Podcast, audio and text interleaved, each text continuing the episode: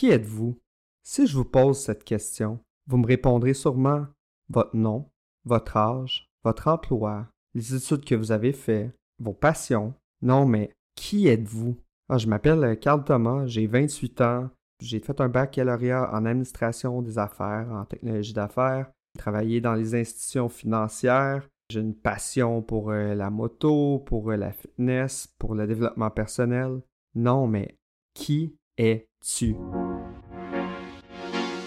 Bonjour à tous et bienvenue sur le podcast Shift Insights, la transformation intérieure, le podcast numéro un pour vous accompagner dans votre développement personnel pour découvrir la meilleure version de vous-même.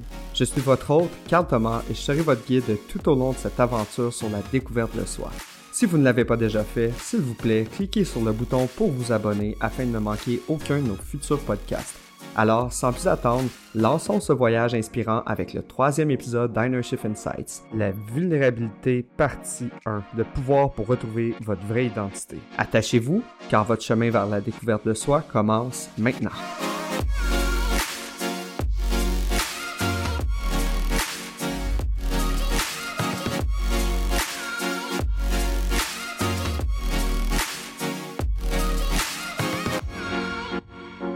L'autre jour, j'étais devant le miroir dans ma chambre de bain, puis je me regardais dans les yeux, puis je me demandais vraiment qui suis-je? Qu'est-ce que je veux dans la vie? Qu'est-ce que je veux que les gens disent à mes funérailles? J'avais une espèce de malaise, une espèce d'inconfort à me regarder dans les yeux, parce que j'avais l'impression de pas connaître cette version que je voyais devant le miroir. J'étais confronté au moi intérieur parce qu'on dit que le regard, c'est la fenêtre de l'âme. Puis j'avais l'impression qu'il y avait quelqu'un qui me regardait dans les yeux. En fait, j'avais l'impression qu'au fond mon âme, il y avait quelqu'un qui essayait de se révéler puis qui me disait Hey, je suis là. L'épisode d'aujourd'hui va être séparé en deux parties. La première partie va porter sur l'identité et la deuxième sur la vulnérabilité. Mais vous allez voir là que ça se rejoint et puis ça évolue un peu en parallèle.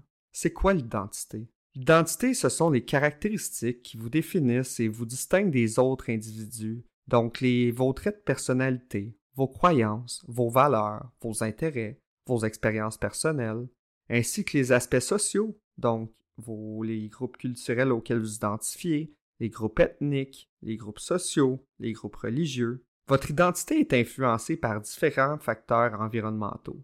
Donc votre environnement familial, l'éducation, votre culture, la société, les interactions que vous avez durant votre vie. Lorsqu'on est très jeune, on est particulièrement vulnérable d'un point de vue physique. On ne pourrait pas vraiment dire qu'on est vulnérable au niveau psychologique parce qu'on n'a pas encore développé notre conscience. En fait, nos seules peurs lorsqu'on est né, ce sont la peur de tomber et la peur des bruits forts, la peur des sons forts. Ce sont les seules craintes avec lesquelles nous sommes nés. Toutes les autres craintes que nous avons aujourd'hui sont des craintes qu'on a développées au fur et à mesure que notre vie a évolué. Des craintes qui ont été nourries par l'environnement dans lequel on évolue. Entre 6 et 12 mois, l'enfant commence à développer un intérêt pour l'image de soi dans le miroir.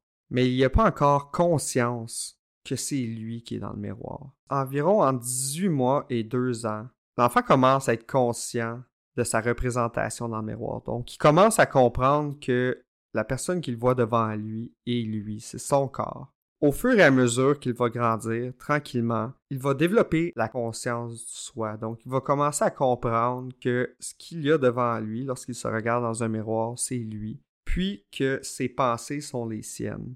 Donc, commence à avoir vraiment à développer la conscience de soi. Ça, c'est quelque chose qu'on va développer tout au long de notre vie. Dès notre jeune âge, on commence à se développer une identité, puis celle-ci, elle est forgée par notre environnement. Donc, lorsqu'on est jeune, on se fait dire par nos parents, par nos enseignants, par nos tuteurs et les gens qui représentent une figure d'autorité pour nous, qu'est-ce qui est bien, puis pas bien, qu'est-ce qu'il faut faire, puis pas faire, c'est quoi le chemin à emprunter dans la vie? Ah, il faut aller à l'école, il euh, faut faire des études longtemps pour avoir un emploi qui est payant, pour euh, faire beaucoup d'argent, pour pouvoir euh, évoluer dans sa carrière, puis toujours évoluer et monter dans la hiérarchie. J'ai l'impression que plus on grandit, plus on oublie nos véritables valeurs. On oublie vraiment au fond nous qu'est-ce qu'il y a, puis on s'oublie soi.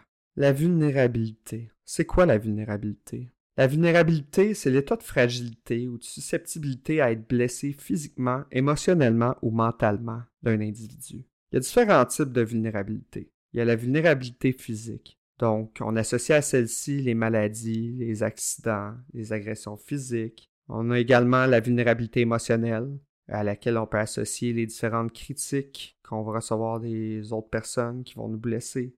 On a la vulnérabilité relationnelle, pour celle-ci, on y, retrouve les partages de pensées aux autres individus, euh, de nos sentiments, le partage de nos expériences de vie. Puis on associe à celle-ci un risque de rejet ou de trahison.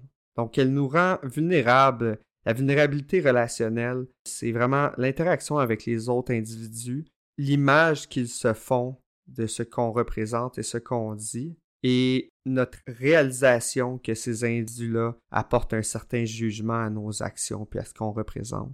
Il y a également la vulnérabilité sociale. Euh, on y retrouve la vulnérabilité euh, en lien avec la pauvreté, en lien avec l'insécurité euh, alimentaire, par exemple, c'est aux soins de santé, les droits fondamentaux.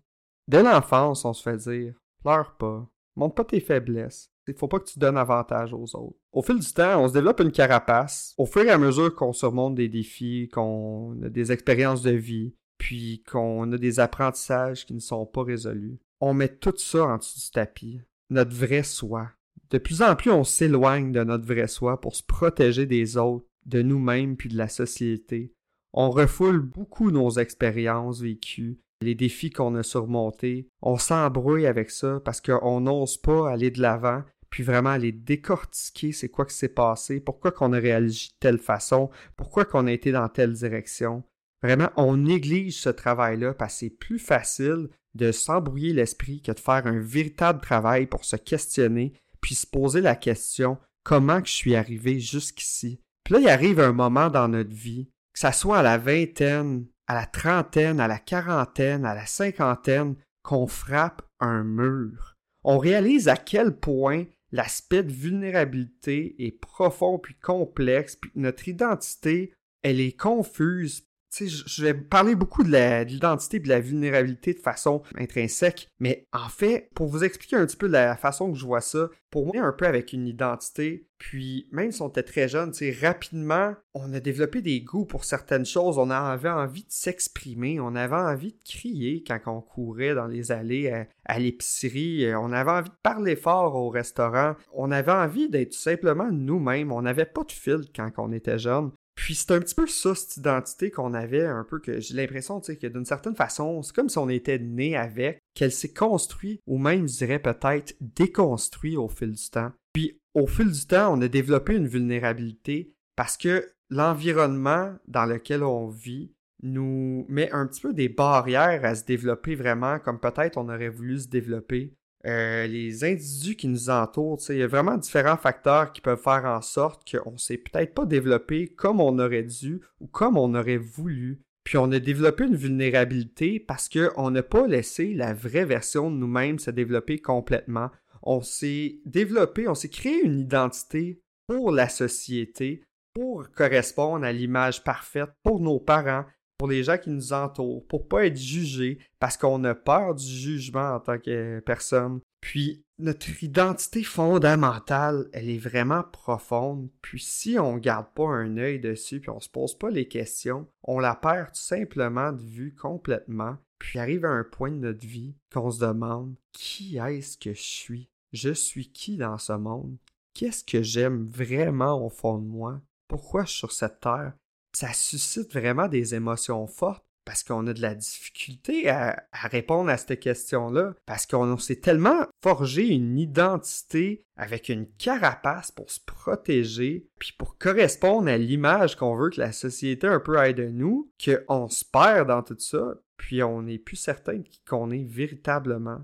Puis on a de la difficulté à retourner en arrière, à faire le chemin inverse, voir on était qui vraiment au fond de nous quand on est né. Parce que c'est un terrain qui est hors de notre zone de confort. Notre identité fondamentale, elle se rapproche de notre subconscient, puis même en fait, elle est peut-être dans notre inconscient, parce qu'on l'a tellement enfoui qu'on n'est plus capable d'y accéder ou ça devient vraiment très difficile. Si je vous demande, qui êtes-vous? Qu'est-ce que vous voulez dans la vie? Si vous êtes chamboulé, si vous ressentez un certain malaise, c'est bon signe.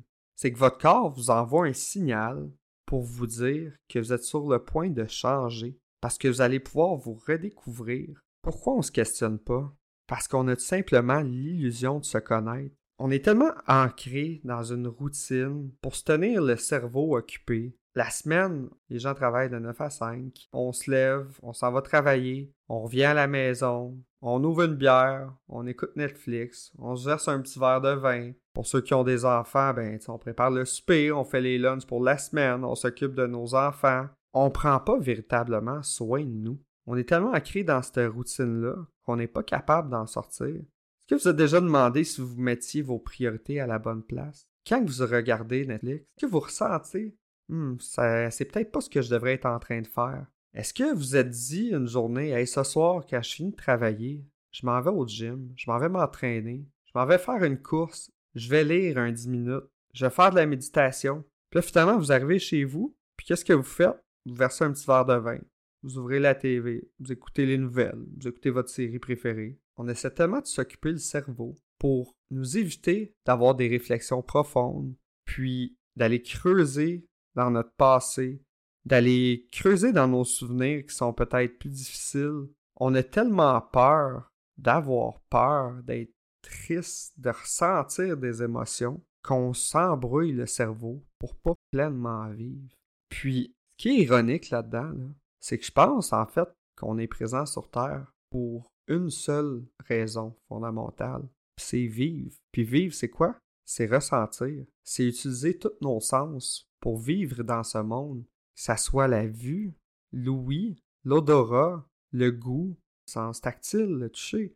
Sais, ce sont tous des sens auxquels on prend à peine le temps de porter attention. On vit tellement pas dans le moment présent. On s'embrouille le cerveau quand on est dans le moment présent pour pas aller dans le passé, pour pas aller dans le futur. Pourquoi on veut pas aller dans le passé? Parce que ça nous crée des symptômes qui se rapprochent de ceux de la dépression, ou ça nous rend nostalgique, ça nous rend triste. Pourquoi on veut pas aller dans le futur? Parce que ça nous crée de l'anxiété. On a peur du futur. On sait pas c'est quoi qu'il y a dans le futur.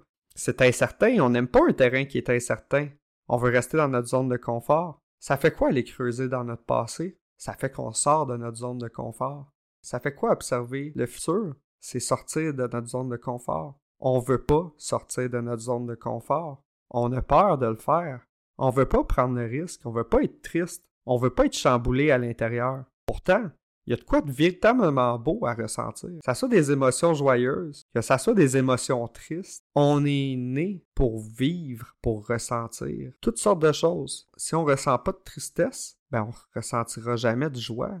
On connaîtra pas la différence, on va être simplement neutre. Faut avoir des lots dans la vie si on veut vivre des highs. Il faut qu'on vive des moments difficiles. on aimerait tous ça, pas en vivre des moments difficiles, puis juste vivre la vie de nos rêves, puis tout qui soit beau mais ça deviendrait juste la normalité. Si on n'avait pas, on vivait pas de moments difficiles, on ne saurait pas c'est quoi les bons moments, c'est quoi les beaux moments, c'est quoi la vie qu'on veut réellement. On est tellement enchaîné dans la routine, puis on priorise peut-être pas nécessairement de la bonne façon. Vous êtes-vous déjà posé cette question-là? C'est quoi vos habitudes de vie? De quelle façon gérez votre temps?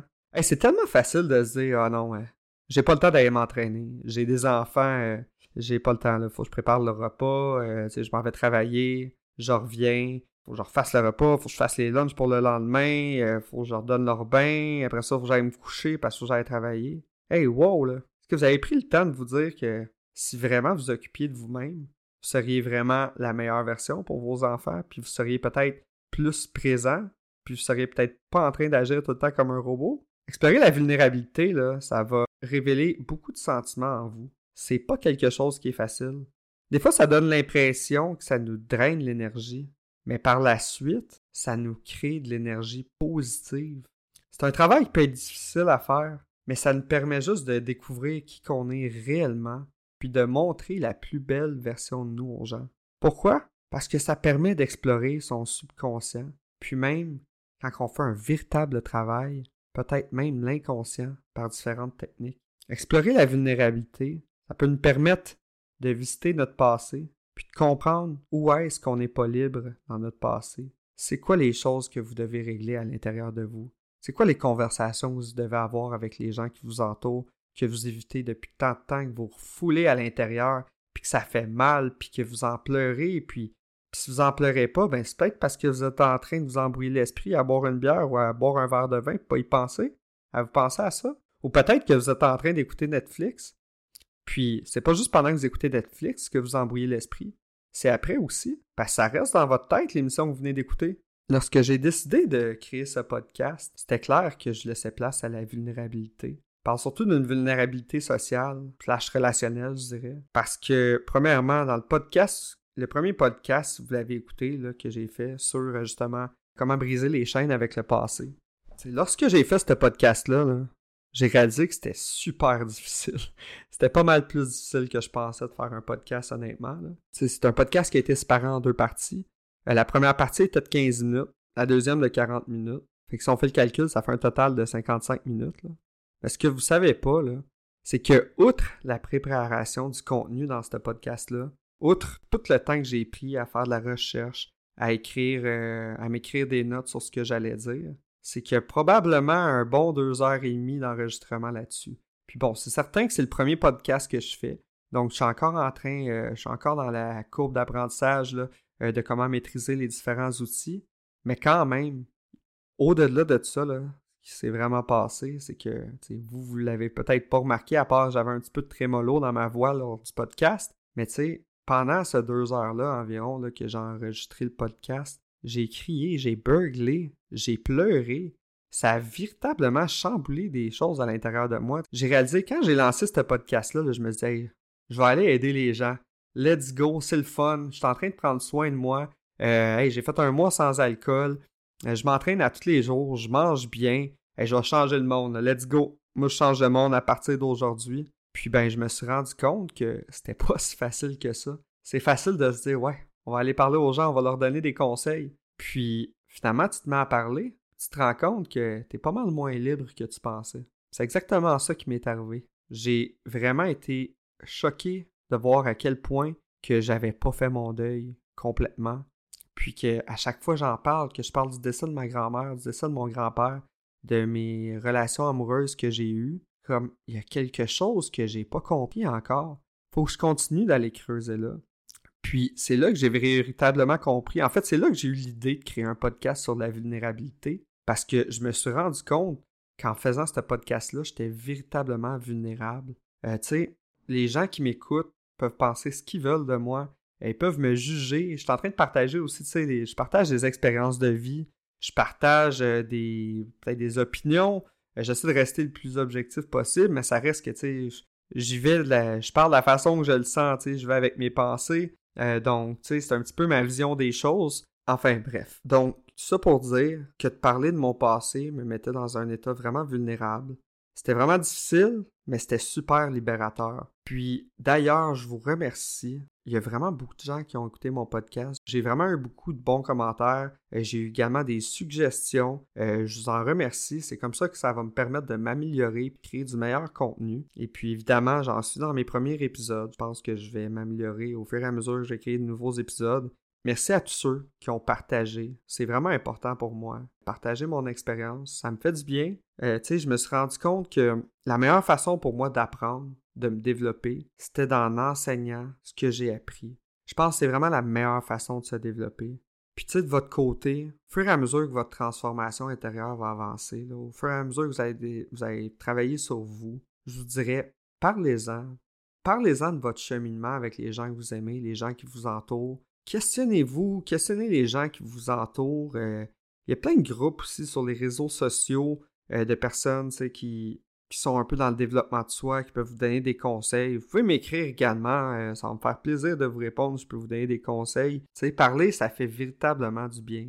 Puis des fois même, je dirais, peu importe à qui vous parlez, de le dire à haute voix, ça vous permet de comprendre d'autres choses aussi. Un petit fun fact sur la vulnérabilité. Je sais pas si vous avez déjà pensé à ça, mais quand on, est dans une relation avec quelqu'un ou quand on commence à dater euh, une personne, on veut que la personne soit vulnérable, on veut qu'elle soit la vraie version d'elle-même, pas, euh, pas être fake. Puis on veut ça, mais d'un autre côté, on veut pas se montrer vulnérable parce qu'on veut se protéger. On veut se protéger de la personne qui est en avant de nous parce qu'on on la connaît pas. Fait on veut voir en l'autre ce qu'on veut pas offrir. En tout cas, c'était juste une petite pensée comme ça. Mais la vulnérabilité, c'est un véritable catalyseur de croissance personnelle. Commencez-vous à comprendre le lien que j'essaie de faire entre l'identité et la vulnérabilité? La façon que je le vois, là, on est né un peu avec une certaine identité tu sais, eh, oui, elle s'est développée, bon, je dirais peut-être pas qu'à un an, euh, pas un an, mais à un jour, on avait une identité, là. Mais dans les premières années de notre vie, notre identité, elle, a commencé à se construire. Le, monde extérieur l'a un petit peu euh, façonné, forgé. Peut-être pas comment elle se serait développée si on ne nous avait pas mis dans un moule. Peu à peu, on a mis notre véritable identité derrière une porte, bien cachée. Puis on s'est mis à construire une identité pour la société. Donc on a notre vraie identité au fond de nous. Puis on a notre identité construite pour la société. Puis lorsqu'on accepte d'être vulnérable, qui nous permet de déconstruire notre identité qui a été façonnée pour la société, pour retrouver notre véritable identité. C'est une question de se redécouvrir, de comprendre ce qui nous a amenés jusqu'ici. C'est ce que j'avais pour vous aujourd'hui. Si ce n'est pas déjà fait, n'oubliez pas de vous abonner pour ne manquer aucun de nos futurs épisodes. Vous pouvez également me suivre sur Instagram, T-H-E-C-A-R-L S'il vous plaît, si vous avez apprécié cet épisode, prenez quelques secondes pour le noter et laisser un commentaire. La raison étant que plus le podcast reçoit des notes positives, plus il est montré à des gens qui ne l'ont jamais écouté. Ainsi, vous aiderez vous aussi plus de gens à se développer vers la meilleure version d'eux-mêmes. Dans le prochain épisode, nous verrons la deuxième partie de la thématique de la vulnérabilité et nous discuterons du fait que la vulnérabilité est un véritable puissant catalyseur de la croissance personnelle. Encore une fois, merci à vous, je vous aime du fond du cœur et je vous souhaite une excellente journée.